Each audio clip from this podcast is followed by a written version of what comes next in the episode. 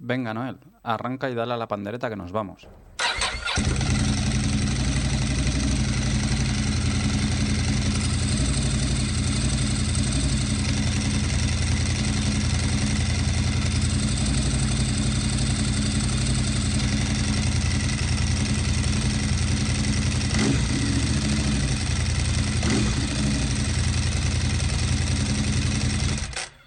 Estás escuchando Embrague Seco, el podcast para los que vamos en moto.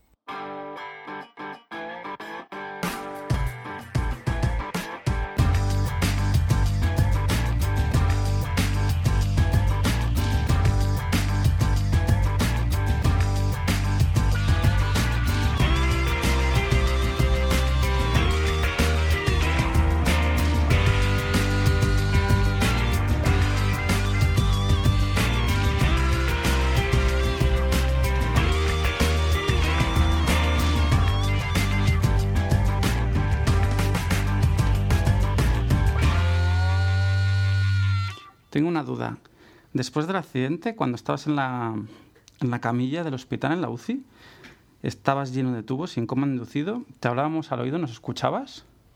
La verdad, sinceramente, no. No. ¿Escuchabas a la gente que te hablaba o no? No, no, la- ah, no los, no sé si los escuchaba o no, pero sinceramente no me acuerdo de nada, No te acuerdas de absolutamente nada. de nada.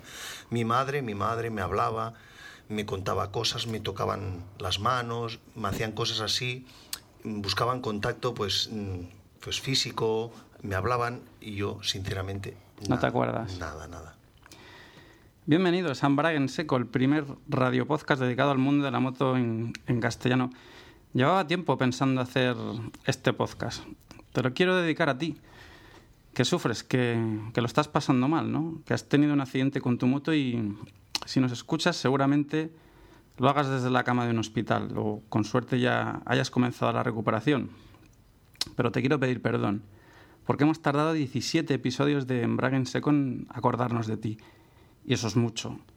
Otros que hablan de motos ni siquiera lo han hecho, los que se presupone profesionales, los que cobran por hablarte de estratosféricas RRs, MotoGP, Superbikes, esos no se han acordado de ti. Nosotros, los que somos como tú, ¿no? los que vivimos en el mundo real, lo hemos, lo hemos hecho tarde. Por eso te pedimos perdón. Y la verdad es que no te voy a dar consejos de ánimo ni, ni palmaditas en la espalda, porque es, muy probable que no me creas, ¿no? Que, que no tenga credibilidad. Pero si te digo que junto a mí hay una persona como tú que se debatió entre la vida y la muerte por un fatal accidente, yo creo que la cosa cambia y es muy posible que, que sí que te fíes del Jordi famoso, motero hasta la médula, pero antes que motero, persona, bienvenido a Embrague en Seco. ¿Qué tal? Muchas gracias, Alberto, gracias a vosotros. Eh, tenemos también a Mandy con nosotros, un buen amigo que, que nos ha acompañado en, en algún episodio anterior. Mandy, ¿qué tal? Hola, buenas a todos. Se te va a ir un poco lejos porque, como siempre, para variar por problemas técnicos, tenemos que compartir micro Mandy y yo. Bueno, vamos a ponernos en, en situación, Jordi, eh, porque ha pasado tiempo desde el accidente que tuviste, en, años, ¿no? En concreto, ¿cuántos? Sí, concretamente en, en este mes de octubre de 2011 hará tres años. ¿Recuerdas algo del accidente? Sinceramente, no. No, nada. No. Nada, absolutamente nada. ¿Desde más o menos cuándo empiezas a recordar? Sí, os cuento. mm, A ver, mm, se ve mm, ¿O te ayudan a recordar? un poco, exacto. Mi accidente, eh, o sea, entré en coma al instante. Entonces no, no me acuerdo de nada, ni de la UCI. Incluso contaros que ya una vez despierto, tengo flashes, cosas muy, muy débiles, cosas pequeñas en la memoria. Básicamente no me acuerdo. Mi familia me habla, mi hermano, mi madre, mi padre me cuentan cosas y eso inicia un, un punto de, de alguna referencia y algo me acuerdo y algo no. Antes sí que recuerdas, ¿no? De todas maneras, antes del accidente tienes los recuerdos Sí, frescos. ¿Te acuerdas cuando comenzaste a ir en moto? sí. Curiosamente os explico. mm, ¿O cómo te empieza la pasión por el tema de las motos? Sí, y me haces muy feliz de contar esto porque yo he sido, soy y seré motorista siempre. Antes lo era en activo, ahora lo soy en pasivo, pero soy motorista. Todo empezó, mm, las, mm, supongo, ya de pequeñito andaba por la calle y oía una moto y me giraba. Y mis padres ya me lo decían. Luego, al lado de casa tenía, había un taller alquilado bueno, un taller, un garaje, un garaje de particulares y estaba alquilado a un chico que venía y reparaba motos. Yo esta, era chiquitillo, estaba comiendo y yo oía ¡bum, bum, bum! que probaba las motos. Y decía, mamá, mamá, ha venido Juan, me voy. Esto para ubicarnos que es en, en Figueras, En Figueras, ¿no? sí. Provincia de Gerona. Dejaba la comida en la casa allí y mi mamá, ¿dónde vas? ¿Dónde vas, Jordi? ¿Dónde vas? Y me iba para allá. Y me pasaba horas y horas y horas allí. Ahí empezó todo. Luego ya os cuento, pues, con mi Freddy Spencer, Randy Mamola, Eddie Lawson, Bueno, ya seguías las carreras. etcétera, etcétera. Ahí empezó todo. Rossi, evidentemente, yo soy de la época, empecé a, a ver el motociclismo y a vivirlo. Ya a, a partir de aquí empecé a comprar motocicletas desde los 14 años hasta... ¿Te acuerdas de la primera? Sí, una gran moto. Buena, dura y, y era un poco una revolución. Mm, Yo era de la época de las derbis por copa, Riejus, todas estas motos más así, pero yo ya mm, sube- estuve afortunado, ya tuve una Honda MBX. MBX, sí. Claro, una japonesa, con, con sus revolu- contrarrevoluciones, motor mm, muy duros y claro, una moto mu- muy bonita. Y claro, tengo un recuerdo muy especial de ella porque fue mi inicio en moto, mis primeras salidas. O sea, era una gran moto, pero era, mm, tengo unos recuerdos bonis- boni- bonitos, muy bonitos. He tenido muchas motos de gran cilindrada, mm, de todas las marcas, pero tengo un recuerdo especial de la primera moto. La MBX sí es de mi Sí. generación también. Correcto. Después vienen NSRs. Correcto, Alberto. Ri- ¿De qué año? Del 85-86, prácticamente, sí. Y, y ya os digo, si me permitís la broma, la- es, fue la primera moto, es como la primera novia. Siempre tienes un buen recuerdo. Claro, por Figueras se verían las Riojus, las R, las, la 80, no sé si era la RST, porque claro, allí está la fábrica. Correcto, la fábrica de Riejo está en Figueras y también había muchos amigos que tenían la PUC, Puch, la Condor, la Condor. también ah, era más tema así de motocross. Luego, como te he contado, las derbis, las Sport Copa, etcétera, etcétera. Claro, luego llegó un poco pues mm, la revolución en, en- en motocicletas de este tipo, de japonesas. ¿Cuál es la primera que tienes de, de gran cilindrada?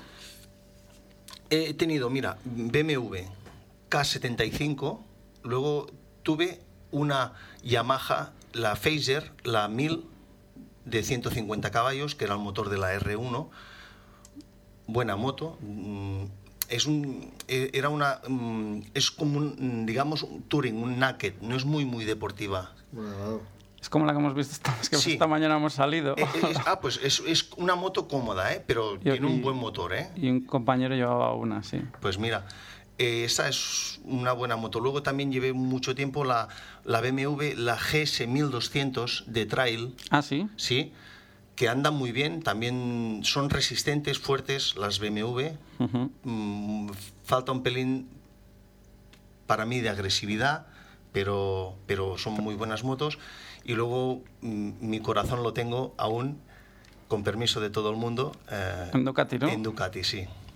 Una gran moto.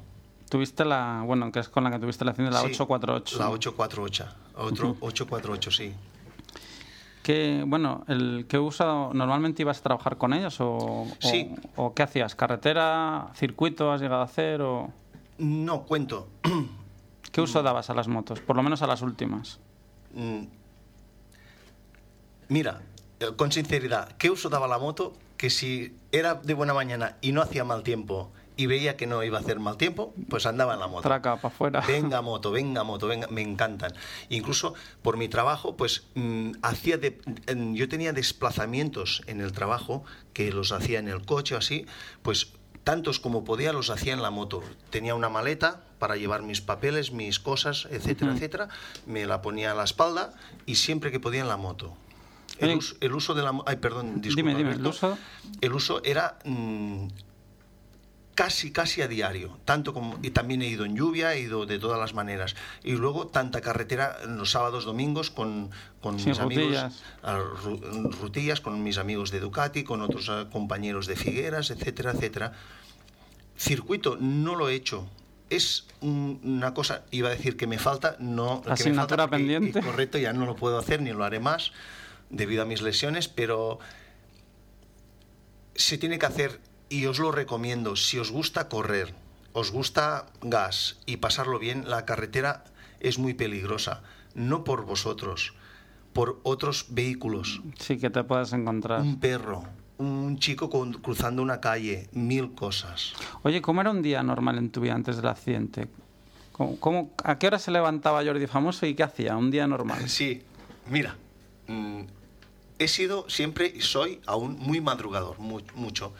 Mm, Soy muy activo, soy una persona activa. Cada día a las 7 de la mañana, pling, se me abren los ojos, pues sin despertar ni nada, me pongo, bueno, 7. Seis y media, siete y media, siete más o menos, y ya me pongo en marcha. Pues mira, em, tenía un trabajo mm, bueno, gracias a Dios, con responsabilidad, etcétera, etcétera, pues ya me saneaba, digamos, pues me afeitaba, tenía que ir cada día bien afeitado, pues me ponía mi, mi traje, mi corbata, mis cosas, y ya me preparaba. ¿Trabajabas de traje? Sí, sí, de traje. Me, gusta, me gustaría más haber ido en mono, en, en mono de moto, pero trabajaba en traje. Entonces, pues ya salía para la calle, pues iba a la oficina y, y hacía gestión todo el día. Hablaba con gente, con clientes, mm, mucho contacto personal, etcétera, etcétera. Básicamente mi día era mm, prácticamente esto. Una vez terminada la jornada laboral, he sido muy sociable siempre, me encanta la gente. Luego pues, pues me iba al bar a por al atardecer a encontrarme con los amigos, hablamos de motos, hablamos de coche, de Fórmula 1, mundo motor, etcétera, etcétera. Yo el fútbol es una cosa que he tenido siempre más secundaria. Sí, pero ya te gustaba también, ¿no? Bueno, pero de aquella manera, pero Lo primero eran las motos, si ¿no? yo oigo una conversación pa- de motos, para allá, ¿de acuerdo? Entonces era eso mi día a día. Luego para casa a cenar y a dormir pronto, claro, habiéndome levantado tan temprano, a cualquier hora ya estaba pegando cabe- cabezaditas. Jordi, reconstruyendo un poco el accidente, Sí. o sea, creo que recordar que tú sales un día, entre semana puede ser, casi a la hora de comer, ¿no? Es el típico día Sí. que, que ves que, que hace sol. Correcto. Era- casi Sí. primavera, verano. Sí, Y te acercas a, te subes a San Pera de Rodas, ¿no? Una ruta que... sí, O era octubre, Mandy. sí, Octubre. sí, correcto, Mandy, sí. 10 Pasado De verano, octubre. entonces. De 2008. de 2008, 10 del 10 del 08, sí. ¿Te subes a dar, te subes a hacer un San Pera de Rodas? Sí, no exactamente. sí Bueno, me- te subes a dar una vuelta. Sí, correcto, más o menos. Si me permites, Alberto, Sí, sí, dime, dime. Era un día laboral, era de trabajo, Era un día entre semana. entre, era un viernes. Entonces yo tenía una visita de trabajo en Castellón de Ampurias, es un pueblo Vale, vale. cerca de Figueras, y luego tenía una visita en Por de la Selva. Perdona el inciso, ¿todo Sí. esto, ¿todo esto lo recuerdas o esto ya te lo dicen? No, Te, ah, ay- te ayudan a recordarlo. no, correcto. Esto todavía lo recuerdas. Sí, que la pregunta anterior has- ah, me has comentado algo de esto y yo os, os explico. Del accidente en anterior lo tengo prácticamente todo en, en la memoria, todo. Incluso ahora ya que estoy mejor de la cabeza, mm, gracias a Dios, he recordado pins, he recordado pins de tarjetas, em, contraseñas de internet, mm, em, Claro como no- Mandy ahora mismo, como a ti Alberto Que no recordabas, claro. etcétera, etcétera. Pues lo he recordado todo otra vez. Entonces, esto de que te cuento de la visi- el día del accidente sí que me acuerdo. Sí que lo recuerdas. Ibas Sí, a ver a un cliente. Exacto, un cliente, pero con la- el pequeño inciso que te voy a hacer. Como motorista, o buen motorista, digamos, la visita la tenía en Castellón de Ampurias. Podía haber ido por la carretera normal hasta por de la selva, una carretera tranquila, normal. Pues no, en vez de ir por aquí, hice lo más difícil o, o más cómodo, podía haber sido, claro. Pero para mí en- me encantó hacer San Pedro de Roda, que es Claro, una carretera de curvas, bonita, con una vista preciosa y tal. Pasé por allí.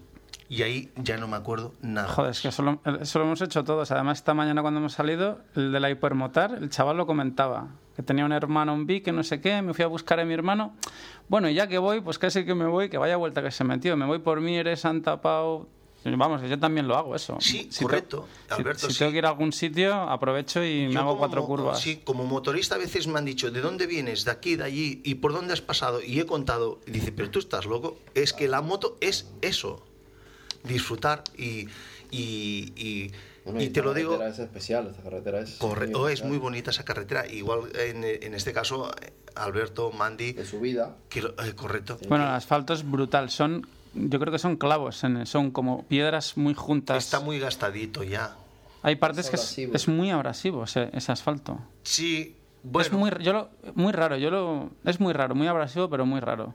O sea, como que muerde la rueda. Hay tramos que la... Si llevas, mm, no es por, mm, si vas caliente de neumáticos, hay buen grip. Sí, sí. Sí que hay buen grip, sí. Sí, sí, bueno. Sí, pero tú, hay- llevabas, caliente, ¿eh? tú llevabas, bueno, Dragon Super Corsa o Sí, Dragon sí, seguro, sí, me sí, acuerdo, en esa sí, moto sí. llevabas. Sí, que ya los había cambiado ya, imagínate. ¿Cómo se recuerda, Jordi? O sea, ahora ya, un- una vez que ha pasado el accidente, ¿quién, quién te ayuda a recordar? ¿Y cómo es ese día? Mira, mm, básicamente, y quiero hacer un inciso especial, eh, en este caso a mi hermano, Víctor, y a mis padres. Básicamente lo que es em, la vida diaria, mis cosas, etcétera, etcétera, mm, ellos me han activado otra vez. O sea, necesitas de una chispa para ponerte en marcha. Entonces me la han dado ellos. Algunos amigos especiales también que quiero nombrar que me han ayudado mucho. Después, lo que es el accidente en sí, no me acuerdo de nada, todo me lo han contado. Mm, Yo acero- ah, quiero haceros saber un poco cómo fue el accidente, que me lo han hecho saber. También mm, fue un accidente, fue solo, no había ningún vehículo más implicado. Siempre he andado muy al tanto cuando hay otros vehículos así, es importante y os lo recomiendo a todos. Entonces, mm, Bueno, hay que decir que ibas equipado, Sí, casco y todo, todo, siempre, hasta siempre, arriba. Siempre, siempre. Eso lo he tenido yo, en, eh, pero, pero sagrado. Siempre he ido en casco, guantes, chaqueta, bien protegido. Gracias a Dios. Imaginaros, yo quedé en coma al instante y mi casco se rompió. Imaginaros si fuera ido, hubiera, perdón, hubiera ido sin casco. No estaría aquí. Bueno, es que Ah, pensaban, te lo, lo comentamos el se otro había día, oído, sí. que, porque claro, yo estuve en el hospital esa noche y me acuerdo que tu padre me dijo, dice, no, es que, dice, co- comentaban que, no, que si no llevaba casco y que tuvieron que ser los mozos y los de la ambulancia que dijeron, no, no, llevaba, lo Sí, llevaba claro que casco. lo sí, sí. Lo que pasa es que al final se partió, Sí, mm, no es bueno, eh, partir esa- mm, literalmente no, pero claro, se, pero se- tenía un agujero. y, y os pro- mm, gracias a Dios un casco bueno, bueno, porque eso tenerlo en cuenta los que me escucháis, hay que tener un buen casco, hay que gastarse dinero en un buen casco, atado, muy bien atado, apretado, es muy importante, hay que sujetar. Lleva un buen casco, ah, bien apretado, un casco ¿Qué llevabas? ¿El, el AGV? Mira, un, aquel AGV, del- un- un réplica de Valentino Rossi, Rossi, sí. que me, cos- me costó mucho dinero, etcétera, etcétera, pero no me arrepiento.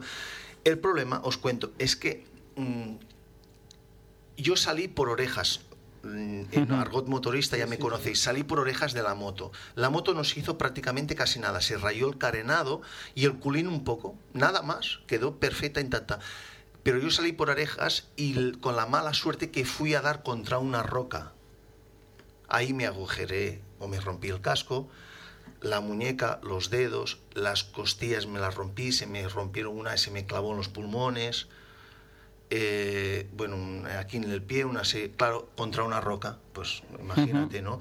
Entonces, con la suerte, que no era mi día, en este caso, pasaban unos excursionistas extranjeros y oyeron el ruido de la moto al caer al suelo y vinieron hacia ahí y me, se ve que me vieron pues ya en, en- en coma, pues sin respiraba pero sin de esto, no me quitaron el casco.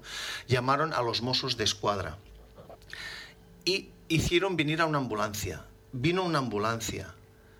Me, me encontraron tan mal, ya en, en momento de Ujú. coma, con todo, etcétera, etcétera. Los pulmones se me estaban llenando de sangre porque me clavé las costillas. Entonces es muy mal si te quedas sin oxígeno. Ujú. La lesión cerebral aún es peor. y tal. Me vaciaron los pulmones, pero ellos creyeron que si me cogían en la ambulancia y me llevaban de Figueras o de San Pedro hasta A Figueras o Gerona. aquí el Trueta, Josep Trueta, a la UCI. Tardarían demasiado. Ese rato me podía morir. Entonces vino un helicóptero y ahí me montaron. O sea que, bromas aparte, he ido en helicóptero, pero, no, no me te has en- acuerdo. pero no te has enterado, ¿no? no me he enterado. Pero, Pero, pero, la suerte de que, de que pasaban por ahí. Mira, correcto, Porque sí. allí puedes encontrarte que no Que pasa- nadie. que es no pasa hay nadie, un día entre sí. semana, hay un monasterio ahí arriba Sí, muy sí. bonito, fantástico. Si sube un autobús de excursión que van a visitar el monasterio, pero es que si no, no, no lleva a ninguna parte. Imagínate, Mandy, lo que dices nadie tú. si sí. esos señores no pasan por ahí andando excursionistas, pues ahí me quedo. Hostia, mira, yo esta, esta mañana hemos salido, Sí. te lo estaba comentando antes, Sí. y yo al final me acercaba a Perafita para variar, que es mi ruta. Y ahora que dices del autobús, había un autobús en Perafita que venía por esas zonas, pero he ido yo solo. También pasa un poco eso, ¿no? Hay ciertas zonas que dices, si te pasa algo, Claro. te quedas ahí. Sí, sí. Es, es importante eso, sí. Entonces, para terminar un poco la historia de, de que pasó esto y vino el helicóptero y tal, luego yo mm, os cuento todo esto porque yo no sé lo que pasó, no me acuerdo de nada. Entonces, Claro, a ti es ya- la familia, ¿no? La que te ayuda a recordar a tu hermano. Y también, claro, al venir los Mossos de Escuadra, que es la Policía Autonómica de Cataluña, como bien sabes, eh, hicieron una investigación del accidente. Y en la investigación del, del accidente he tenido acceso y no hay ningún vehículo más implicado. Se ve que me caí solo, no, no sé mm, por qué, ni mm, no había frenada, no había nada más y salí disparado contra la piedra. Me dicen mis amigos, mi hermano, mucha gente dice, hostia, Jordi, tú que sabías tanto de ir en moto, bueno, entre comillas, entre- con respeto, me dicen, tú que sabías y que has tenido tanta... ¿Qué te pasó? ¿Por cómo que te caíste? Pues la verdad, señores, no me acuerdo de nada. ¿Dónde te encuentras mm, cuando, cuando digamos que te, te empiezan a hacer recordar? O sea, me refiero a que, que estás todavía recuperándote, co- o sea, estás en el hospital y tu hermano, por ejemplo, te dice, mira, pues, porque un día me comentaste que el hecho de no recordar, que si te hubieran dicho que esto te ha pasado porque te electrocutaste, que te lo hubieses creído. ¿Te acuerdas que me Sí, comentabas? sinceramente, sí, sí, sí. Si a mí me dicen ahora mismo, el día del accidente, o lo, mira lo que acabas de decir, me caí de un, de un andamio, Sí, o o me cualquier otra cosa. y tal, te quedaste en coma, pues vale, pues digo que bien, pues, muy bien. Me refiero a que estabas en el hospital, estabas haciendo la recuperación Sí. cuando te empiezan a decir, bueno, mira, pues esto te ha pasado por esto. Sí, correcto. Mira, os cuento, yo mm, evidentemente del coma no acuerdo de nada, incluso después de despertar del coma tampoco, sinceramente. Los traslados en ambulancia que me hicieron después, después fui a Instituto Goodman. Un cen- Barcelona. Un centro, sí, Badalona, Can Ruti, Barcelona. Un centro, gracias a Dios, muy bueno, fantástico. Es para rehabilitación neuronal. Es un centro muy importante que es con mucha gente ahí que sabe mal decir esto, que no habría que haber tanta gente, básicamente muchos muchos jóvenes como yo, de accidentes de moto, de coche, por eso cuando Alberto también me pidió para hacer entrevista y trasladaros y contaros esto es para que tengáis cuidado en la carretera, es muy importante, que, que pueden pasar cosas fatales. Y yo ahí dentro he visto unas cosas muy, muy malas, muy malas. Entonces, ¿qué empiezo a recordar? Me dices, a partir de aquí, de, de Goodman, del Instituto Goodman. Es cuando pero- empiezas a atar cabos, digamos. pero vagamente, ¿eh? En- en- con sinceridad, cosas puntuales e incluso cosas que no mm, que sí que me pasaban, pero que son chorradas, cosas que no vienen a caso. No sé, un día que me hablaba un médico, un día que de esto. Cosas inconexas, sin, sin Correcto, relación una sí, con otra. sí, sí, sí, sí. ¿Qué lesiones, Jordi, exactamente a nivel físico y cerebral te deja, te deja el accidente? A nivel físico. Sí, físico. A nivel físico nos comentabas que hubo un pulmón perforado, Sí, muñeca. un pulmón perforado y costillas mm, rotas. Luego entonces aquí tengo una prótesis en el escafoides, lo que es el hueso del motorista que llaman de aquí de la muñeca. Mm, estos, ¿ves? Estos dedos que es un poco torcidos. Eh, aquí me pusieron unos hierros dentro para los tendones también, que me di contra la roca. Que lo llevas, los hierros. Los llevas. El de este dedo me lo sacaron. Aquí llevo la prótesis, aquí dentro. Luego perdí toda esta piel de aquí encima del pie, todo esto, y la carne, que ya se me ha regenerado. Y ya está. Y luego a nivel luego- cerebral, que era un la- traumatismo cranoencefálico. Sí, Alberto. Y esta es la lesión más importante que tengo. Traumatismo cranoencefálico de carácter grave. Entonces, eh, ahí me han quedado las secuelas a nivel físico. Se ven, pero no vienen de físico. O sea, vosotros me habéis visto andar. Si me veis andar, voy un poco cojo o voy cojo de la pierna derecha. Y hay gente que me dice, ¿qué te has roto una pierna? Claro, te rom- no, no. Y digo, no, No tienes nada en la pierna. Na- no tengo nada. Es una lesión que se llama psicomotriz. Es lo que os he comentado antes, off the record, entre nosotros. En argot motorista o, de, o motociclista o de, o de motos o de coches, os cuento, la lesión, las lesiones de moto, de coche, hay la medular. Que la lesión medular es muy grave también, que es, mm, es la que mm, normalmente vas en silla de ruedas, luego hay paraplegia o tetraplegia, ¿no? Entonces, esa lesión, yo hago una comparación o digo que es una lesión mecánica. Y luego hay la lesión neuronal, que es la mía, que es una le- lesión electrónica. Sí, el otro día hacíamos el símil que, que de, la, de la centralita de la moto. ¿no? A mí me falla, exacto, me falla la centralita. O sea, tú la pierna la tienes perfecta. Lo perfecta. que pasa es la centralita la que no le dice, oye, mueve esta pierna como la tienes que mover, ¿no? Correcto, Alberto. Eh, Me dice, ¿qué te has roto algo? O un tendón. No, no, nada. ¿Y cómo es que vas cojo? Pues porque las órdenes, es una lesión psicomotriz, no llegan bien. Básicamente la lesión neuronal es muy parecida a la gente que tiene un ictus. Un ictus es una embolia. Pues es básicamente que también hay gente que, que, que han tenido una lesión, un Sí, ictus o un accidente cerebral, vascular, sí, un cerebral. vascular, y van cojos y o les cuesta menear la mano. Pues es eso. Son las órdenes que no llegan bien. Es una lesión psicomotriz. ¿Y cuánto dura mm, la recuperación y, y en, qué, en qué ha consistido? Porque me comentaste que has tenido que aprender a hacer todo. Has tenido que aprender a, a caminar, Sí. casi a hablar, a todo, ¿no? Sí, sí. Yo para hacer, es que lo he contado varias veces y no me importa, además hoy porque es un programa, me interesa que llegue a cuanta gente mejor, no para hacerme valer ni que se sepa, pero como experiencia. Entonces, em, no sé cómo decirlo, mm, mm, básicamente es como un crío cuando nace, es volver a aprenderlo todo. O sea, he tenido que volver a aprender a caminar. Iba en silla de ruedas. Ujú. O sea, una cosa que sabía hacer. Y no tengo ninguna lesión mm, de huesos física que me lo impidiera.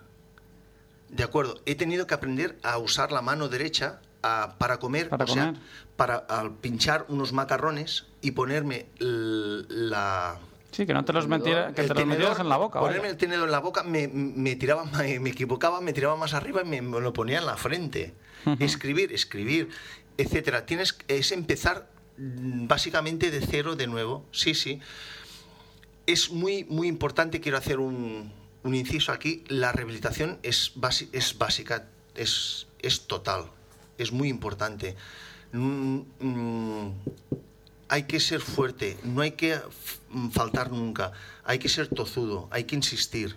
Yo creo que me he recuperado también por mi, mi tesón, mi, mi manera de ser, porque no he faltado nunca a una clase de rehabilitación, no he, no he parado nunca, o sea, ni por sueño, ni por dolor, yo tozudo, tozudo allí.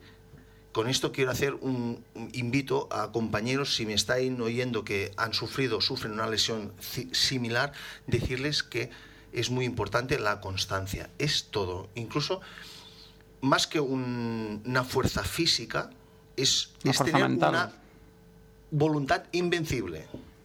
Claro, pues los resultados, claro, tú, la recuperación te dura, bueno, sí, dos, tres años. Casi O sea, prácticamente. que es a largo sí, plazo. Mucho. Y os cuento, yo ya he terminado lo que es la rehabilitación, la he terminado porque he llegado hasta un límite. en- No es que esté de alta, me ha quedado una invalidez. Soy pensionista, ahora tengo una invalidez, ya no trabajo, etcétera, etcétera.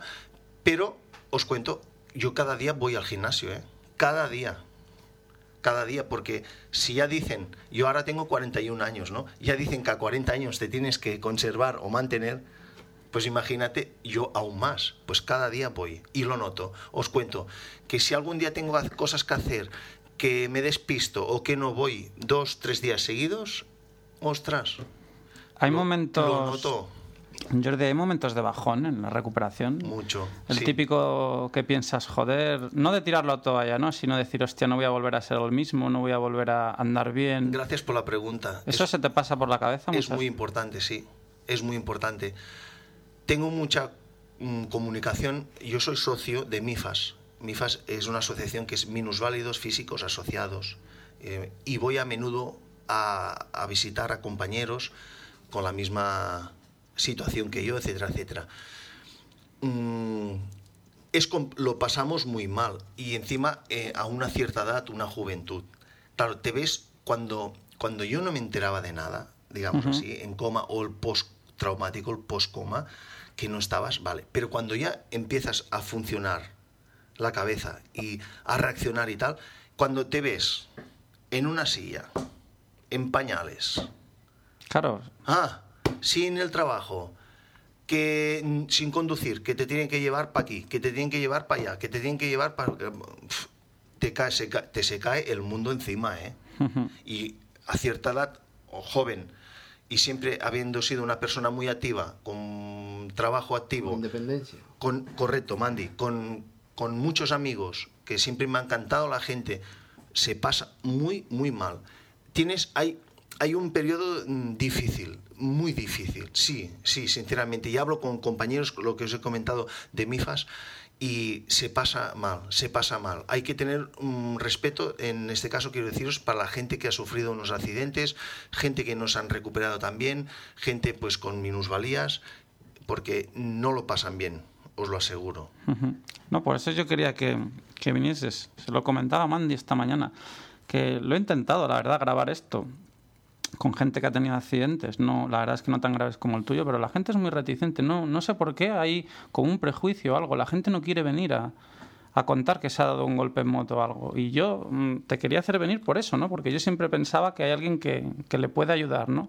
Pero que yo si estoy bien y, y, voy a decir a una persona, oye, tío, tú tranquilo que te vas a recuperar. Digamos que eso es lo que siempre se dice, ¿no? Siempre te van a decir eso, pero no es lo mismo que se lo digas tú, no. que es a lo que me refiero, Correcto, ¿no? Yo no te lo digo, te lo digo un, te lo dice un tío que ha estado como tú, Sí. ¿no? Pues decirte, Alberto, un inciso que te, em, de entrada, no, no te lo he dicho, eh, os felicito por el programa este, eh, bonito. Muchas gracias. Y yo soy, ya os he dicho, soy, era, soy y seré motorista. Antes lo era en activo, ahora lo soy en pasivo. Pero este programa es muy interesante, muy bonito. Y el tema que estás tocando, o que has buscado, que estás buscando tocar, es un tema de motoristas. No, no, la verdad es que... Lógicamente. sí. No, no, no es agradable, pero es, es parte del juego. Pero Parte del mundo de la moto, sí. Correcto. Y en este caso, mm, yo también, a mí me han hecho ya un par de entrevistas más en el periódico en Diario de Girona, en un periódico provincial. He salido también en una revista, etcétera, etcétera. Deciros, ¿por qué lo hago? Para llegar a la gente, que sepan lo que hay, que sepan cómo se puede llegar a pasar. Mm, No para... mm, para no, sé, me, ti me ahora explico. mismo no, no te sirve, es, es para, para los Claro. demás. Claro, es para los demás. Eh, evidentemente, lo hago por eso. Oye, ¿cómo vive la familia todo este tinglao? Pues muy mal. Tras- Bueno, traslados, Sí, cuidados. Sí, mm, mira. Claro, modificas también un poco la vida de parte de la familia, un lo- poco no. los horarios, bueno, un poco, no, un, poco, perdón. un poco mucho, ¿no? Mucho, sí, Alberto, sí. Mira, mm, gracias a Dios tengo y he tenido familia y supongo que básicamente todo el mundo tiene. En mi caso mm, tengo padres aún vivos eh, por y por muchos años, padre, madre y hermano, un hermano. Mm, claro que les hemos modificado la vida. Bueno, si te cuento, yo, yo no me acuerdo, pero me lo han contado ellos. Yo cuando estaba ahí en Goodman, ellos de Figueras, mi madre eh, y mi padre cogían el tren cada día, porque claro, también en coche es caro. El tren cada día se montaban en Figueras hasta Barcelona, una hora y media, luego hay un traslado hasta Badalona, luego, luego de ahí un autobús, luego andando y cada día, cada día, cada día. Luego mi hermano me llevaba, cuando ya salí de Goodman, en la silla de ruedas, me llevaba de paseo, cárgala en el coche, bájala, pa' aquí, pa' allá, me sacaba, mm, yo, lo que digo yo, me sacaba a pasear, me llevaba, que la gente preguntaba por mí, que, que cómo está Jordi, cómo está Jordi. Se han sacrificado mucho, mucho, mucho. Claro, si me preguntas, ¿yo lo hubiera hecho por ellos? Claro, porque son mi familia y yo los quiero. Pero ellos les ha tocado demostrarlo antes. Pues me lo han demostrado más que suficiente. Has tenido Uy, buen, buen- suerte. buen so- sí, buen soporte familiar. Sí. Eh, En estos momentos supongo que es donde se ven los, los colegas de verdad, ¿no? Los amigos. ¿Te has llevado alguna sorpresa en, en este sentido? O sea, el, el típico que a lo mejor es amiguete, que está ahí, que pasa desapercibido y luego resulta que es el tío que más se vuelca. Pues y, sí. y al contrario, ¿no? Sí, El que va, Jordi, Mm, mm, amigos para siempre y luego no, no se le ve el pelo. Sí, sí, me gustan estas preguntas que me haces, Alberto, sí. Sinceramente, mm, sí. Hay gente que, que pasa por tu vida y pasa. Y, la, y cada uno hace su trabajo, su familia, su esposa o sus hijos o lo que sea. Y bueno, el día a día a día. Pero mm, cuando, habiendo pasado esto y habiendo sufrido una cosa así, hay gente que me han sorprendido. Gente que tiene un sentimiento para cuando hay una enfermedad o un accidente grave, una cosa, que, que me han, mm, bueno, ya te digo, me han sorprendido, pero mucho. Amigos que me han venido a visitar mientras estaba en la clínica y tal, y que aún continúan viniendo a casa a veces de tanto en cuanto dice, Jordi, ¿qué haces? Vamos al cine, venga, pues vamos para aquí o vamos para allá. Sí que me han sorprendido. Y otros amigos que me habían dado el mundo, o parecía que me lo daban, en otras ocasiones, en momentos de estatus mío más alto, digámoslo así, con permiso, que bueno, Que luego se evaporan, vaya. lo dejamos aquí. Oye, ¿cómo es un día en tu vida ahora? Ahora, Que me comentabas antes Sí. que estás... es- os cuento, eh, sí, Bueno, eh, est- estás, bueno, no incapacitado, no sé cómo te has referido antes. O sea, Sí, de baja... Sí, bueno, sí. Bueno, pensionista, eres Correcto, sí. Mira, os cuento, yo pasé un tribunal médico entonces, porque claro, estuve de baja, mm, bueno, em, dos años o no sé cuánto. Claro, cuando ya hace tanto tiempo que estás de baja en el trabajo, te llama al tribunal médico, te visitan y me valoraron, que ni me acuerdo, me valoraron y ya me dieron una incapacidad, una invalidez, ¿no? Entonces, soy pensionista, cobro una pensión cada mes y ya está. Vale. Hasta aquí muy bien. Cuando ya he empezado a, a reaccionar, a mi cabeza a funcionar, a saber quién soy, dónde estoy y que ya vuelvo a estar en forma, digamos así, se me ha caído el mundo encima. Hombre, lo pasas mal, mal, no sabes qué hacer. Entonces, me he programado una agenda, me he activado y vuelvo a ser muy activo y eso me llena el día. Mira, cada día os he contado, voy al gimnasio, cada día, cada día, chic, chic, chic, ahí venga, venga. Hay días que no tengo ganas, vale, pues voy igualmente. Hay días que me duele esto, eh, cuando hago ejercicios, pues también allí.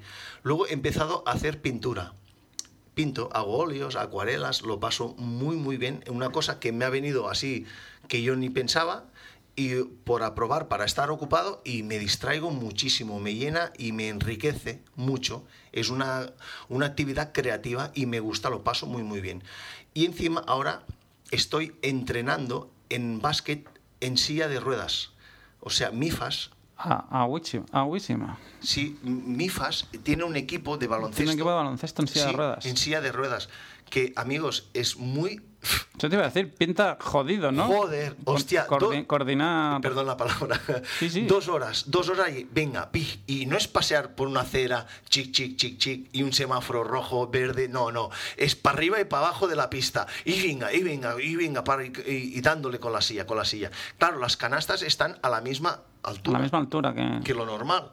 Y claro, y coges un, un- dolor de hombros y unas agujetas y todo, pero mira, sudo mucho, que es bueno, hago deporte, me entretengo y he conocido a gente majísima con problemas similares al mío, peores también y mejores, todos con una minusvalía. Pues lo pasamos fantásticamente, oye. Normalmente son accidentes de tráfico también o no? O, o hay una Sí, proporción elevada, ¿no? Muy elevada, sí. Básicamente, yo lo digo por conocimiento de, en, en el Instituto Goodman. Hay algunos accidentes de trabajo, algún señor que se cae de un andamio, o etcétera, etcétera. Pero básicamente, y por lástima o por no sé qué, digámoslo así, mucha juventud, como yo. Yo era un ejemplo, allí 38 años, allí muy, muy joven, pues accidente de moto. Como yo, pues así, a punta pala, de accidentes de coche y moto. Sí, sí. Bueno, es- ahora, ahora mismo, bueno, moto me comentaste que evidentemente no, no, no conduces ni No. bicicleta, coche sí. has- Sí, perdón, os cuento. Eh, claro, yo tengo una lesión cerebral, no puedo ir, o sea, tengo que evitar una caída, sería fatal una lesión eh, sobre lesión otra vez. Entonces, ni aunque fuera en casco, no, no puedo ir en moto, lógicamente, mm, perdón la palabra, me jode mucho, pero no puedo. no puedo ir, también, tampoco montar en bici, también me falla un poco la coordinación, ¿eh? Mm, Pero no puedo.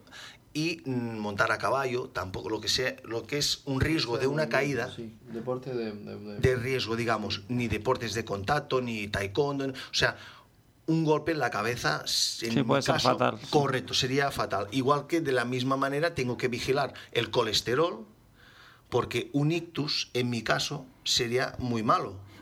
O sea, sería lesión, lesión sobre lesión. Entonces, Claro, tienes que ir por dentro aquello que fluya, fluidito, Ah, sí, nada sí. de obstrucciones. Ahora, ahora me tengo que cuidar mucho. Sí, sí. Pero bueno, eh, y lo hago. Mandy, una pregunta. Entramos ya en tema de debate. ¿Por qué nos caemos en moto? Yo mm, te lo comenté a ti, Jordi, bueno, aquel día que tomamos café, y yo reconozco que las veces que he estado a punto de caerme ha sido por ir fuerte. O sea, sí que entiendo que existe aquello de la mancha de aceite, que curiosamente hace algunos podcasts hubo, no sé si te acuerdas, el chaval este del Chirona, Jorge Yamnis, lo comentó, ¿no? Que, pues sí, la típica mancha de aceite de un camión y no sé si cayeron, bueno, cuatro o cinco están pendientes de seguros, de que... Pero vamos, lo entiendo como aquella, no sé, como la excepción que confirma la regla, ¿no? En ese caso sí que fue realmente la, la típica mancha de aceite. Pero yo personalmente ya digo que yo cuando he estado a punto de caerme es, es por ir por ir fuerte, por ir más ¿Tú cómo lo ves, Mandy? Hombre, las, motos, sobre todo las motos grandes, las motos de alta cilindrada de hoy en día, son motos ah, muy seguras, muy estables, con, con unas prestaciones eh, activas frente al, a la posibilidad de, por ejemplo, frenos y este tipo de cosas con mucha calidad, están, están muy bien. Ah, claro, si esto lo remites a unas reglas eh, de, conducción o, a unas velocidades establecidas, es difícil que falle este, este, este, binomio seguridad del vehículo eh, y, unas normas. ¿vale? Falla cuando puede haber esta mancha de aceite, cuando puede haber pues otro, una tercera persona que, se ha saltado esas normas o que tiene este problema. Y luego, claro, está el punto este en el que tú, mm, de cierta manera, mm, superas un poco eh, esta... Eh, no sé, esto, esto también es un poco... Depende de cada uno. Sí, y, cuesta también de hablar de esto, igual que cuesta de hablar de, lo, de, de, los accidentes. Claro, cuesta también mm, reconocer muchas veces que a veces vas más allá de lo que, sobre todo ahora con los tiempos que corren, que se penaliza mucho el tema de, de las motos y que muchas veces se, se criminaliza, se llega a criminalizar el sector. Pero, pero bueno, es, un, es una realidad que, que, si te pasas, más papeletas tienes. Es que es, es, así. Hombre, hay una cosa que es innegable, yo creo, ¿no? es lo que decías tú. Ahora mismo tenemos componentes en las motos que estaban hace 10 años en las carreras, por así decirlo, a nivel de parte de ciclo.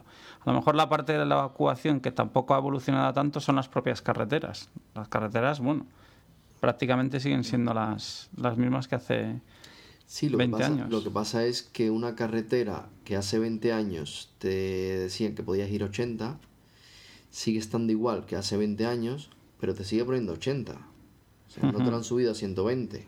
Sin embargo, tu seguridad mm, activa sí que ha mejorado, ¿no?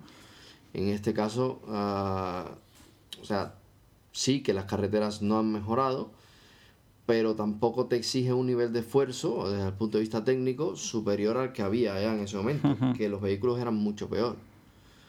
Entonces, pues claro, hay que hacer un acto de responsabilidad o de, o de, de compromiso en este caso con, con uno mismo y, saber que muchas de las veces mmm, también influye, no sé esto es un tema bastante delicado, ¿no? De tocar, porque claro, cada cual lo ve a su manera. Claro, lo que para uno es ir rápido, para otro es el paso de otro. ¿Tú, cómo lo ves, Jordi? Sí, yo estoy de acuerdo con, lo que comenta Mandy, claro, y muy de acuerdo. Pero yo desde otro punto de vista, por como habiendo sufrido el accidente y habiendo pasado, que no es el primer accidente que he tenido, evidentemente he tenido más otras veces, pero no tan graves. Sí, claro que hay la mancha de aceite, el, gasoil también patina mucho, los, camiones, autobuses con depósitos llenos en una curva lo vierten, luego en esa curva nosotros pasamos más, pues, más cruzados, más tumbados y ahí pierdes la grip y te caes, etcétera, etcétera. Pero mm, quiero ser sincero y decir que, que andamos no quiero castigar a, nosotros, me pongo yo a nosotros los motoristas, porque yo lo soy aún, ¿eh? pero mm, andamos más a veces de lo que podemos. Nos gustan las motos, nos gusta la velocidad, nos gusta correr. Han evolucionado mucho las motos. Yo me acuerdo que habían dado en motos de, con frenos de tambor. Con, Sí, sí. Y ahora tenemos con unos Brembo mm, buenísimos, etcétera, etcétera, unas amortiguaciones invertidas, lo que quieras. Sí, ha evolucionado mucho, pero claro, la moto también corre mucho más. Es muy, mucho más veloz. Entonces, las han crecido al igual que las prestaciones de motor y caballos que hay ahora, que una barbaridad de caballos, también ha crecido pues la seguridad en frenos, amortiguador y neumáticos han evolucionado mucho también, claro. Pero no quiero, no señalando a nadie, quiero decir que muchas veces, mm, en mi caso, mm, mm, nos hemos caído por andar más rápido Quizá de no- lo que, perdón, de lo que Sí, sí. podemos. Y otra cosa, acabo diciendo, más rápido de lo que podemos. Si eso en ese momento lo estuviéramos haciendo en circuito, no sale, Claro, ese es- no sale Es que eso- ese es otro tema. Claro, no sí, sale otro vehículo, no sale un perro, mm, no- no hay nadie en el no carril hay- contrario. No hay aceite, no hay... Hay guardarraíles. Ah, exacto. Mira, No hay, Coset- o sea, hay correcto, Mandy, correcto. Eh, pues por eso, claro, el, el circuito es otra historia. Que a lo mejor ahora entraríamos en otro debate, otro tema. ¿Qué digo yo? ¿Que tendría que haber más circuitos? Sí, y gratuitos. O para que luego nosotros no corráramos, corriéramos en las carreteras como locos porque nos gusta, disfrutamos con la velocidad. Vale, pues también aquí hay otro tema para empezar, lo dejo en el aire. A ver, O cada provincia que... o- Yo en ese sentido estoy de acuerdo contigo. Que No sé dices, si bueno, me- sí. no. O sea, yo creo que la gente va más deprisa. O sea, y yo en tono no me da culpa, porque yo he ido, yo te lo dije Sí, a ti, Jordi. Yo, claro. Nosotros hemos bajado, yo he bajado delante de ti por tapis rodilla al suelo. Y- Acuérdate. Sí. Cuando íbamos, no sé si venías tú, aquella ruta que salíamos de Santa Pau, ¿te acuerdas? Que querían una ruta para todo. Queremos una ruta para las hiper, una para las Eh, superbikes. ¿Te acuerdas? Perdón, eh, eh, Mandy, ¿te acuerdas? Eh, Alberto es el rey del, del- de la rodilla en el suelo, ¿eh? Joder, Joder. O sea, que yo lo reconozco, ¿no? Sí, es una cosa que dices. Pero claro, a lo mejor por tener más mm, parte de ciclo ten- tendemos a ir más deprisa, a lo mejor. Claro, es que esto es lo que decimos, no se puede cuantificar, pero es que yo cada vez que salgo, joder, esta mañana nos ha pasado y esta mañana ha habido algún tramo que hemos sido un poco tal, un poco fuerte, pero es que el de la R1, creo que era una R1, porque bueno, yo ni le he visto, me ha parecido que era una R1. Hostia, nos hemos cruzado con un tío que es que iba muy fuerte. Es que ni tanto ni tampoco. Muy fuerte. claro. Vete a Llagosteratosa, Mandy. Lo que ves. Mm, uh, vaya. O sea, eso, eso aparte, pues los hawaianos, como les llama Noel, compañero con el que Sí. habitualmente grabo, con sus chancletas, su camiseta de manga ¿cómo va la corta, tío, y te saludan. Es que llega el tío y te dice, eh, te hace así. Sí. Y dices tú, pero... Con permiso, ¿cómo, cómo, cómo va la gente así en, en- en moto? ¿Cómo pueden ir en unas chancletas? ¿Es que no se han caído nunca? ¿O, o- o- o- o tienen que perder un par de dedos del pie? Pero, es que, por favor, yo os he contado lo que me ha pasado y las lesiones que tengo. Y iba en casco, iba en guantes, iba en chaqueta. Imaginaros si no... Pero eh, yo a veces me pasa, y con permiso, me, se pone la piel de gallina cuando veo gente en chancletas con una 1000 o con es igual o con una 600 o tanto la pareja detrás también, con la pareja detrás. Sí, sí, es increíble, es y, increíble. y- y- y con permiso y los chiquillos jovencillos con el casco así puer- puestos a- el casco aquí en la frente como si fuera un, un alien parece así con la cabeza para atrás y venga pero esto qué es tengo amigos yo en o compañeros os cuento a todos eh, tengo mm, con mi accidente he hablado con mucha gente de accidentes recientemente murió un amigo muy buen amigo en un accidente llevaba un casco de estos abiertos es que no hay protección aquí en la boca. casco jet. un jet de estos que no hay protección en la boca. Pues se pegó en el guardarraíl y se pegó así y se, se hundió todo esto para adentro y ahí quedó muerto en el instante otra amiga que tengo guapa, guapísima, iba en un casco de estos así también. un camión se saltó un stop en Barcelona, se dio de caras y bueno, se rompió tibia, peroné, pero todos los dientes y la mandíbula y todo a tom- le saltaron. Claro. Ahora se la han- a- hoy en día hacen bocas nuevas y todo, pero em, las, las protecciones son im- importantísimas, Importantísimas. pero muchísimo. Y os lo digo yo, que las llevaba, imaginaros cómo, cómo estoy o cómo ha ido. Pues eh, por favor, eh, No, y, con- y lo más gracioso es que mucha de esa gente que van con chanclas y tal, Luego se compran el coche con 10 airbags, Sí. con no sé cuántas Sí. protecciones, con... Ya, ya, sí, Mandy, ya, sí, Y- sí, sí. Pues no, no hay derecho en eso, ¿eh? Eso mm, mm, no, no somos aquí, ni somos nadie, ni tenemos que comentar ni hacer leyes, pero hasta incluso se podría denunciar eso o multar a gente, pero es que, ver, es que, pero yo, es que ya es cosa de ellos, yo, ¿no? yo siempre ¿Eh, lo he dicho, es que eso, eso, eso- exacto, eso no es cosa de, es cosa del que lo permite, ¿no? En el sentido de que aquí, no sé, yo en ese sentido creo que estamos muy aborregados, o sea, no hay, no, no hay esa conciencia, ¿no? De decir, tío, es que no, no puedes ir en camiseta con, con una moto grande, en camiseta y con Oh, Correcto. chancletas. Oh, y dile algo, ¿eh? Porque si, encima... si no eres lo suficientemente agudo como para darte cuenta, pues tendrá que venir la autoridad competente y, de- y crear la ley, el decretazo. Es que la gente se queja, no, es que decretazo, es que 110, que puede estar mejor o peor. Pero es que, joder, es que muchas veces damos pie, Hmm. damos pie, damos pie a que vengan y tú, multa por no llevar chaqueta con protecciones duras. Por ejemplo, si lo, si lo instaurasen. Sí, pero es que va para ellos. Mm, mm, Yo os cuento otra, un pequeño inciso. A través de, de MIFAS, la asociación esta de minusválidos, estoy haciendo, hago mm, unas charlas en los colegios de eso, primaria y secundaria de eso. Voy a contar lo que es una lesión cerebral, que es la que sufrí yo, y otro compañero eh, cuenta la lesión medular. Básicamente a los chiquillos les cuento cómo me pasó, las lesiones que tengo, cómo ha cambiado la vida y tal. Pero me centro más, y agradezco mucho a MIFAS que me dé esta oportunidad de hacer esto, me centro mucho en, los chiquillos, es hacerles ver lo que es un casco, llevar un casco, lo que es llevar una protección, lo que acabas de decir tú, las chanclas, cualquier cosa. las pro- la- y les cuento y les digo muchas veces, no tengáis miedo a las motos, no hay que tener miedo a las motos, pero sí respeto. Respeto. Muy bien, Mandy y Alberto, lo sabéis. Ustedes, vosotros sois motoristas como yo. Pues es lo que les cuento a los chavales, pero siempre, siempre lo mejor de todo es la prevención, evitar. No, sí, está claro que donde hay que ir es a, a la educación y a los niños, y a, a las escuelas. Al Pues- macarra de la R1 a estas alturas no le vamos a cambiar. Eso- No. Eso lo tengo clarísimo. No, no. no.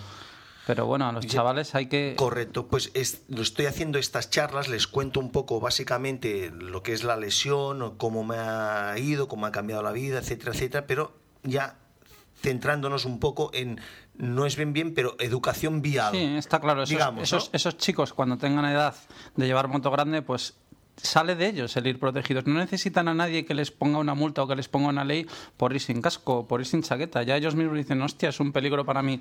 Sí, sí. Tengo, tengo que ir equipado. Y otro inciso, Ya, ya lo, ya lo dice el dicho, dice que el sentido común es el menos común de los, De los sentidos. sentidos.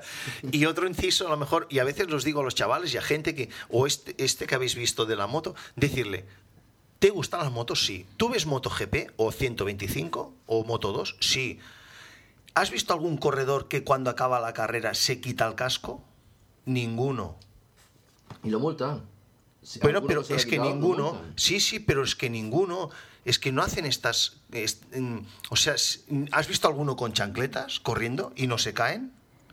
No, si está claro que vivimos en el país de- del palo. Hasta que no te dan un palo, no... Mira, pues, mm, pues, pues hablo con, con conocimiento. A mí me ha pasado. O sea, Y te ha pasado, pero te ha pasado protegido. Protegido. es que es protegido eso. y tampoco haciendo barbaridades ni, ni, ni, ni tal. Y pasó, imagínate si, la, si ya vienen, imagínate si las buscas, ¿no? Y bueno, em, hablando aquí con vosotros y con los oyentes, pues transmitir este mensaje me gusta, haceroslo saber y es muy importante esto, la, la protección, la atención y, y sobre todo y el uso también debido de las motocicletas, el también decir pues el, el uso del alcohol y los estupefacientes, las drogas, pues es una cosa in- in- improbable. Incompatible, Incompatible, total- total, totalmente. total, Esta- total. Es otra cosa O sea, de, la, de, la, correcto. de la administración. Correcto. O sea, Yo, alcohol y conducción, no un límite 0,25. No, no. Cero, cero, cero. cero, No, no, es yo que- estoy de acuerdo. Es que si quieres que haya. Claro, una vez que estableces un límite, ¿a quién? No, yo es que peso tantos kilos, a Sí. mí tantas, tantas cervezas ya me tal. No, cero, ya está. Exacto. Y, y- y- y se ha acabado. Sí, sí, sí. A ti nadie te obliga a conducir. No conduzcas, bebe. No, Exacto, sí, sí. Bebe. No, correcto. En, en, bueno, aquí ya, ya empieza a funcionar así, pero en Europa yo he estado en países, tengo amigos que viven en el extranjero y cuando hay una cena o una fiesta o algo, ningún problema, ¿eh? Taxi. Claro. Que beben, beben. Bueno, la salud luego se lo repercute, vale, pero al menos no hacen daño a nadie, ¿no? Claro, para- Porque, claro, el para problema, tercera persona, es que el problema no es solo el problema de un accidente es no que te hagas daño tú, es que... Es que hagas daño a un tercero. Correcto, sí. Es que es lo que comentábamos antes. Na- Nadie, nadie, o sea, sale de ti mismo. Nadie te dice, o sea, tú mismo dices, bueno, es peligrosa, esa combinación es peligrosa, por tanto, o conduzco o bebo. O sea, sale de ti. No necesitas a nadie que te, que- te, no. que te multe, por Y- así Y a decirlo. la edad que tenemos ya, claro. Claro, es como, bueno, eso sería, o sea, nosotros hablamos en este debate de lo que depende directamente de nosotros. Bueno, los otros factores externos, eh, mm, policía, no administración, eso no lo puedes controlar. ¿no? Un tema igual de los... Que claro, lo lo que, que- lo de tu mano. Exacto, claro, sí, sí. está- tema de, de radares, pero yo vuelvo a pensar eh, lo mismo, ¿no? Que no sé, creo que en este país todavía no, no, no sé, no estamos preparados. A mí cuando me dice, por ejemplo, Noel, con el tema este de los radares, que él tiene amigos, bueno, a raíz de, de, de Motosper, ¿no? De Sí. alguna venta que ha hecho algún amigo de Dinamarca, que, que le dicen, oye, mira, dice, es que el tema que estáis sufriendo vosotros con los radares, aquí lo hemos tenido, dice, pero es cosa... Dice, es cuestión de conciencia de la gente. Dice, hemos llegado a un punto, dice, que les están quitando. Dice, porque llega un momento en que ya no recaudan. O sea, la gente está tan mentalizada que dices... ver, sí. Yo el otro día, te lo he comentado esta mañana, había un chaval en, en el gimnasio que estaba indignado, ¿no? Porque decía que en el tramo que tenemos en obras eh, de la autopista Gerona Norte-Sur, que está limitado a 80, Ah, correcto, sí, yo he que por cierto, por antes ahí, ha sí. pasado, no va a 80 ni Dios. No. Y tienes una baliza protectora y a un metro de esa baliza hay gente trabajando. Sí, tienes ¿Sabes qué razón, dices? sí. Hostia, ¿qué, qué esperas?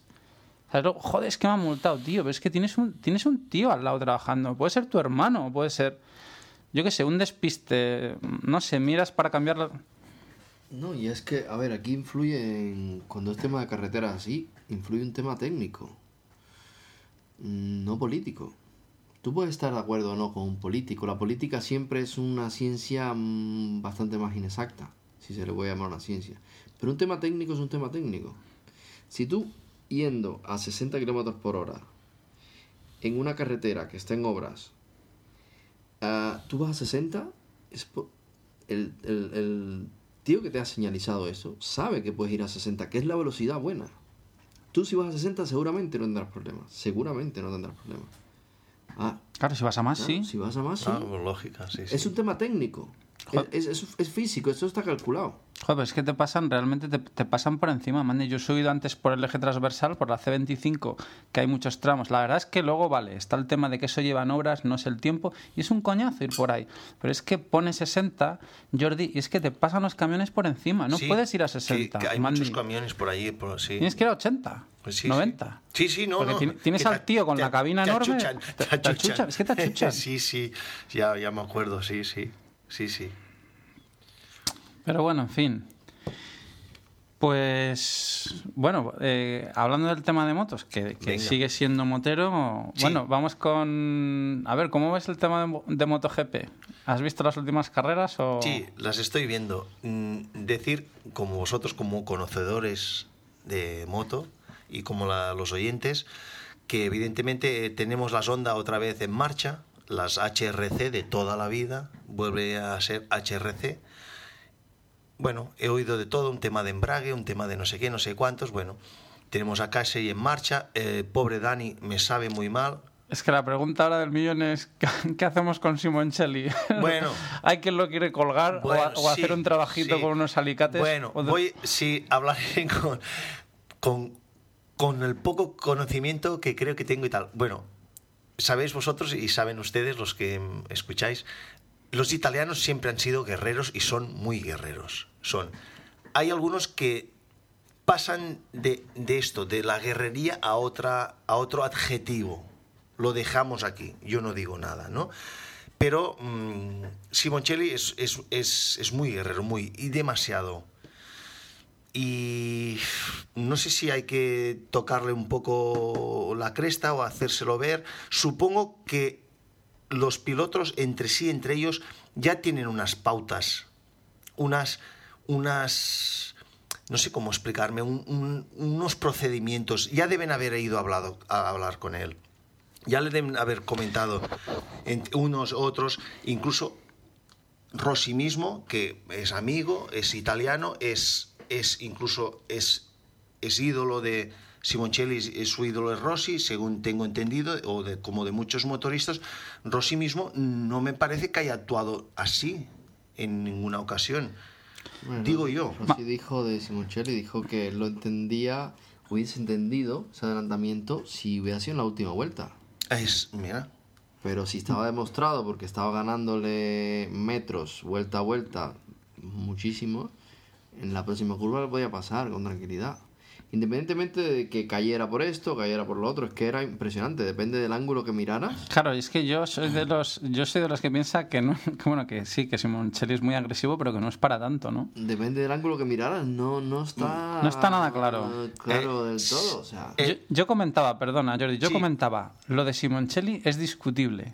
Y por discutible me refiero a que ahora mismo se, se está discutiendo. Pero lo que comentaba que no era discutible era lo de Stoner, lo del puñetazo. no, eso no, ¿Sabes? eso está muy mal. 5.000 5.000 euros de multas, como si te dicen a ti, Jordi, Bueno, a mí, 5 euros. exacto. Todavía le das No, 15, imagínate. todavía le das Sí, 15 de como dice el chiste, y dices, toma 15 que le doy Sí, dos y más. Si me permites, quiero hacer un inciso aquí. Está muy mal, muy mal lo que hizo Stoner, mm, porque yo te cuento, yo he tenido ídolos en fútbol, en motos, básicamente en motos y tal y cual, como los chavales que están viendo. Si un chaval, un crío, Stoner es su ídolo y ve que hace eso y le pega un puñetazo en la espalda al otro yendo en moto, ¿qué hará ese? ¿Qué hará ese chaval? ¿Qué va a aprender?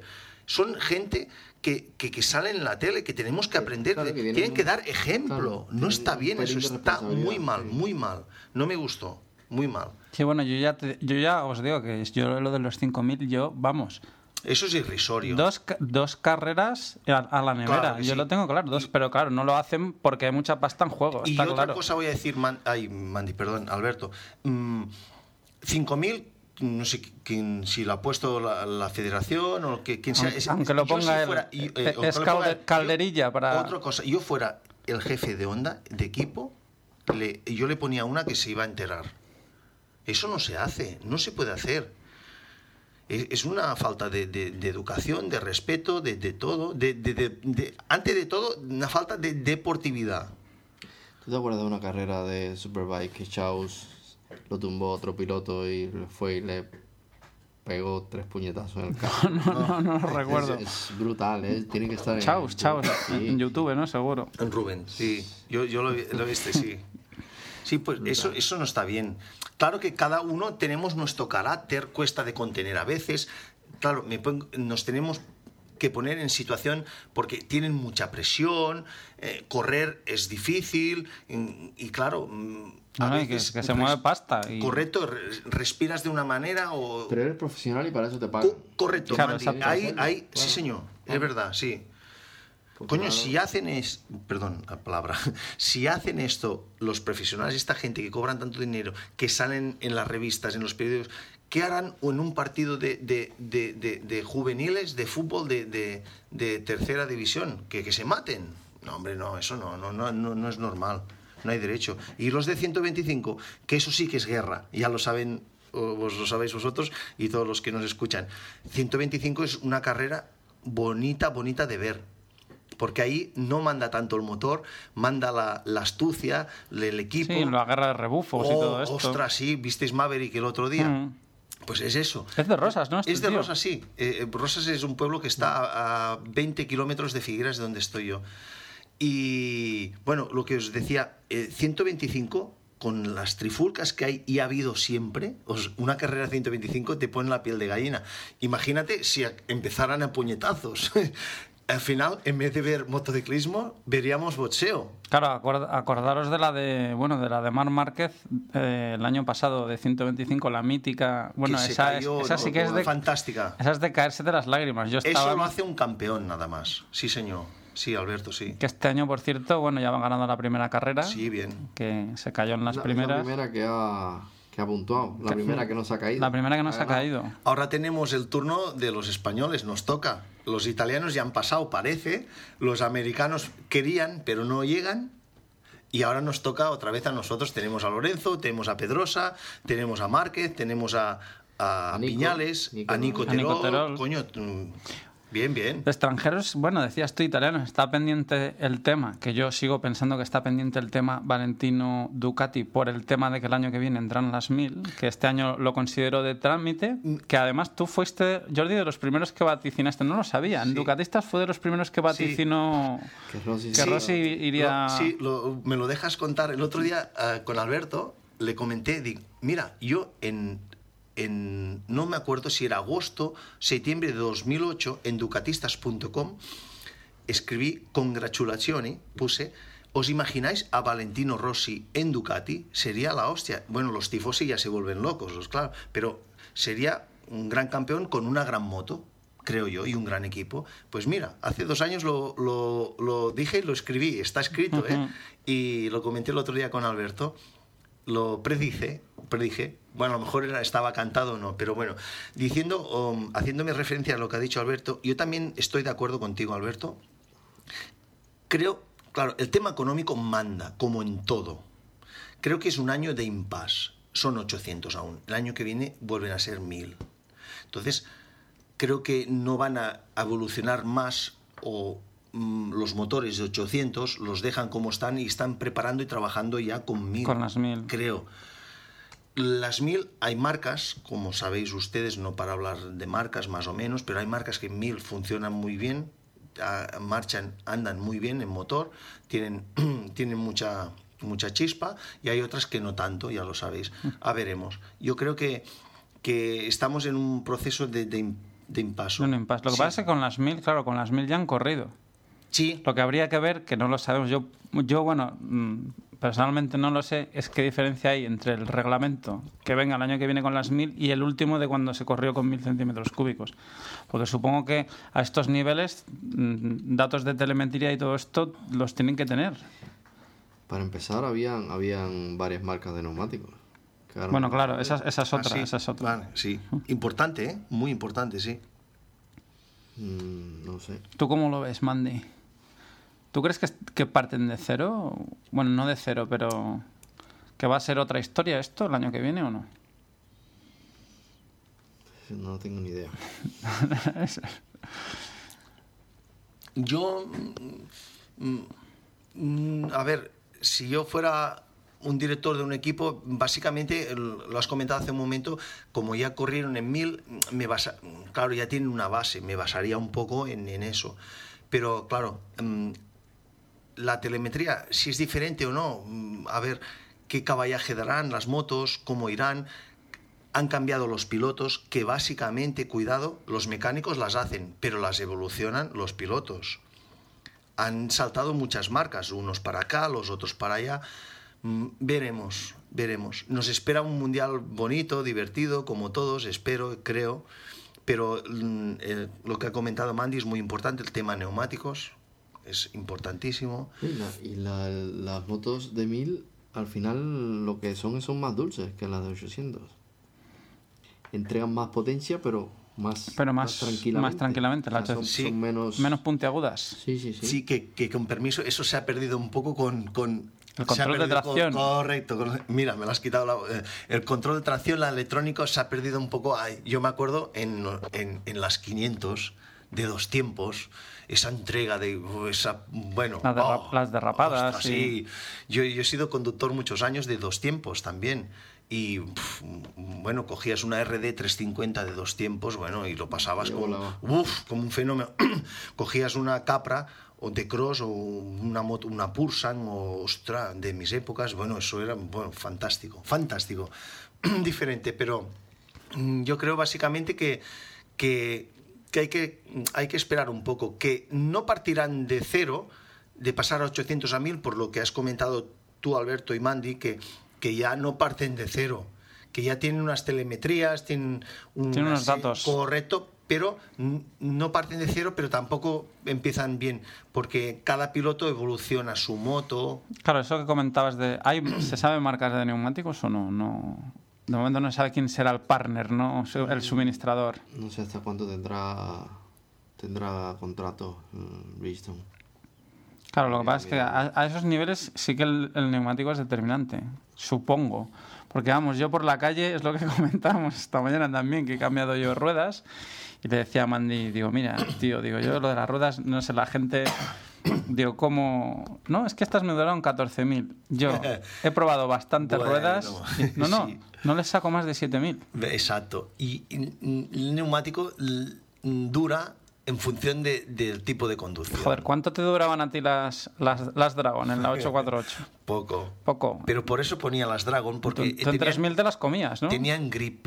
Pero lo bueno es que no me las comía nada, nada más del medio, porque me gustaba andar en moto, hacía curva, hacía de todo, claro, para que no... que- pero por eso montaba ese neumático, para tener un buen grip. Pero mm, todo tiene un coste, etcétera, etcétera, como saben todos los motoristas. Pero en eso, como lo que he hablado antes, compañeros, en cascos no hay que ahorrar. Y en neumáticos y en freno tampoco. ¿Eh, Mandy? ¿Estás de acuerdo? eh? No, no, no, nunca. Bien calzado, siempre. Ponte unas, unas, Unas alpargatas, ¿no? unas alpargatas o unas, unos zapatos, unas, unas bambas, unas deportivas lisas. Y sal un día a la calle que llueva. Coño, es que patino. ¿Qué pasa? ¿O qué pasa? Pues lo mismo la Es moto. muy, típico, es muy típico el chaval que se compra el pedazo de moto cara y tal y luego va y no, no va bien, bien protegido, no lleva pantalones. Correcto, sí, sí. Sí, es muy importante eso. En eso no hay que escatimar dinero nunca, nunca, nunca. nun- Tampoco hay que regalarlo, pero, pero no hay que escatimar. No, no, no. Volviendo a ese tema de seguridad, definitivamente circuito. O sea, definitivamente es, es, es, es lo que nos queda. O sea, intentar rascarte como puedas el bolsillo y si no llegas, pues si un mes tienes que salir menos, págate unas tandas. Sí. Pero- Eh, Bueno, tú lo tienes claro, ¿no? es sí, claro, es recomendable. mm, Pero total, mucho, mucho. mm, Muchísimo. Claro. Sí. Además, si te gusta correr, te gusta dar gas, pues píllate la recta de Montmeló o la recta de Jerez o, Motorland donde, o Cheste, donde quieras, y ponte ahí a, dos o tres, cuanto quieras, es igual, pues ahí no pasa nada. Pero claro, lo que no lo puedes hacer es una autopista, en una autovía, en una carrera, en una carretera normal, claro. Es claro que es recomendable un, circuito también cuando te falla un grip y, y te, y te se va de adelante, pues, pues mm, hay las salidas, Escapatorias. es- sí. perdón, las escapatorias, es diferente. Claro, eh, mira lo que me pasó a mí. No había escapatoria, había una roca. Claro. Y ahí me quedé. Ujú. Es muy recomendable, sí. Está, está ese tipo de... Yo creo que sí, que es recomendable el circuito, sobre todo en momentos puntuales. Hay, hay gente que se ha salido de la carretera y se ha dedicado solo al circuito. A mí me gusta mucho salir por carretera. O sea, yo me, me costaría dejarla para dedicarme solo al circuito. Y luego, pues en la carretera, nada, sentido común y, e intentar siempre dejar un- una parte tuya de, de seguridad. Guardarte algo. Sí, sí, porque es, es lo que te queda, es lo que puedes hacer, es lo que puedes poner de tu parte. No sé, lo que pasa es que, claro, este punto es diferente para cada uno, ¿no? Es cualitativo esto. Bueno, La carretera tiene su magia, ¿no? Desde luego. Y salir con los amigos y pasar Sí. Correcto, bien, sí. Y ir a almorzar. Ah, y correcto. Ah, exacto, sí. Mm. Y, la- y las tertulias, que era por lo que empezamos nosotros a grabar, porque nosotros simplemente lo que queríamos era grabar las tertulias, Ah, ¿no? pues muy bien. Y, y subirlas, buena ¿no? Para muy buena. compartirlas con a lo mejor un tío de Sevilla que no, que no está cerca de ti, ¿no? Pues Y lo puede- fantástico, muy bien. Bueno, pues ya hora y casi 14 minutos de podcast. Jordi, yo te agradezco mucho que hayas venido y que lo hayas contado. Lo, No, lo- pues lo no. vamos a dejar aquí. Lo Pues único, No lo dejamos aquí. Decirte que no agradezca nada. Agradezco yo que me, vayáis, me, vayáis, me hayáis invitado. La compañía tuya, Alberto, y de tuya, Mandy. Volver a hablar de motos a mí me encanta. Y, y felicidad por ese programa, todo lo que estáis haciendo. Creo que es muy, muy importante. He empezado a escucharlo. No estaba al caso, pero a través tuyo. Y espero que mi experiencia os ayude y os, os dé fuerza para seguir yendo en, en moto. Gracias a vosotros. gracias a ti. Mandy, a lo mejor cuando volvamos a grabar somos uno más en la familia, ¿no? Seguramente sí, seguramente sí. Sí. Nos queda ya un mesecillo. Un mesecillo, Ah, bueno. Tres, Muchas felicidades, pues. Pues es- si es el caso, felicidades y nada, pues Claro que sí. a- Y hablando de la seguridad, ya con, con, el, con la pequeñita que viene, las curvas ya cuestan más de coger. cuesta más de coger, ¿no? sí. Como que se cierran más, ¿no? Eh, la moto ya le empiezan a faltar, le empiezan a sobrar un par de marchas. Bueno. Bueno, pues a vosotros eh, pues os emplazo al, al siguiente podcast, que lo mismo ahora hay dos seguidos, porque mañana en teoría grabo, grabamos con Noel el, el podcast habitual, ¿no? Estos son, bueno, podcast entrevista que los, que los hago yo aparte y, y, nada, pues eso, un saludo a todos, cuidado fuera y, y nos vemos en la carretera.